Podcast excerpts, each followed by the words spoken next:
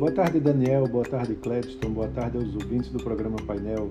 E vamos a mais uma semana econômica. Semana promete trazer uma agenda de indicadores econômicos importantes aqui no Brasil e lá fora, apesar de ser uma semana curta, com feriado nos Estados Unidos e aqui no Brasil.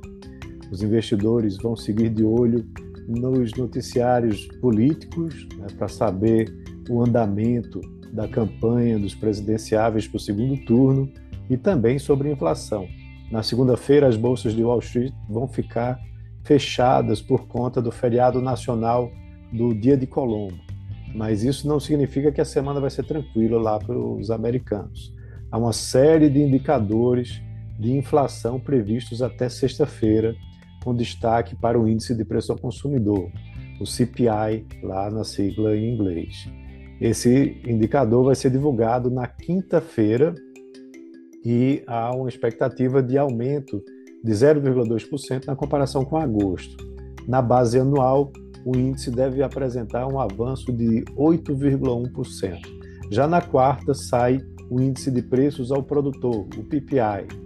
E os Estados Unidos, vale lembrar, enfrentam a maior inflação em décadas e os novos dados podem influenciar futuras decisões do Banco Central americano sobre aumento de juros no país. No mesmo dia do PPI, o Federal Reserve, né, que é o Banco Central Americano, vai divulgar a ata da sua última reunião do Comitê de Mercado Aberto, o FONC.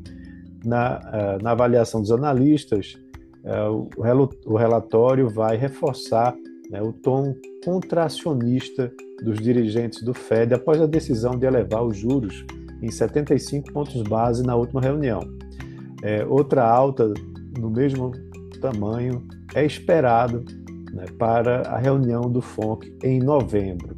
Mas claro que vale também acompanhar a ata para entender as visões dentro do comitê, né, onde a gente vai entender a preocupação né, dos dirigentes em relação à inflação.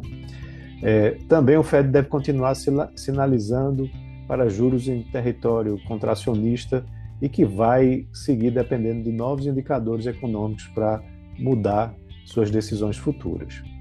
É, na quinta-feira à noite, os investidores também vão conhecer os índices de preço ao consumidor e produtor lá na China, onde é, para o consumidor uma expectativa de alta de 0,3% em setembro, na comparação com agosto, e de 2,8% na comparação anual. Já para o índice ao produtor, há uma expectativa de crescimento de 1% na comparação anual. Outro indicador de destaque na agenda chinesa é a balança comercial, que vai ser divulgada na sexta-feira, com expectativa que as exportações de setembro tenham crescido 4,8%, em maior intensidade que as importações, que devem avançar em torno de 1%.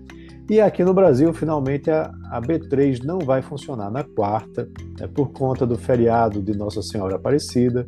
Mas antes desse descanso aí, é, durante o, no meio da semana, a gente vai conhecer como é que está a inflação brasileira né, através da divulgação do IPCA do mês de setembro.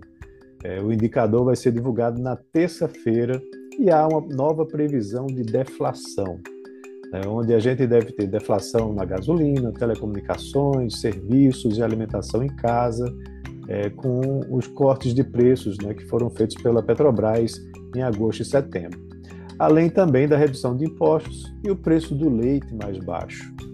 É, no núcleo do IPCA, a expectativa é que os serviços mostrem algum alívio, ainda que se mantendo em níveis altos.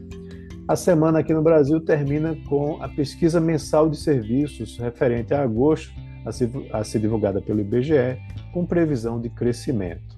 E lá nos Estados Unidos, vai ter início a uma nova temporada de resultados das empresas referentes ao terceiro trimestre desse ano. A partir de quarta-feira, a gente vai ter os resultados da PepsiCo e Delta Airlines já na quinta.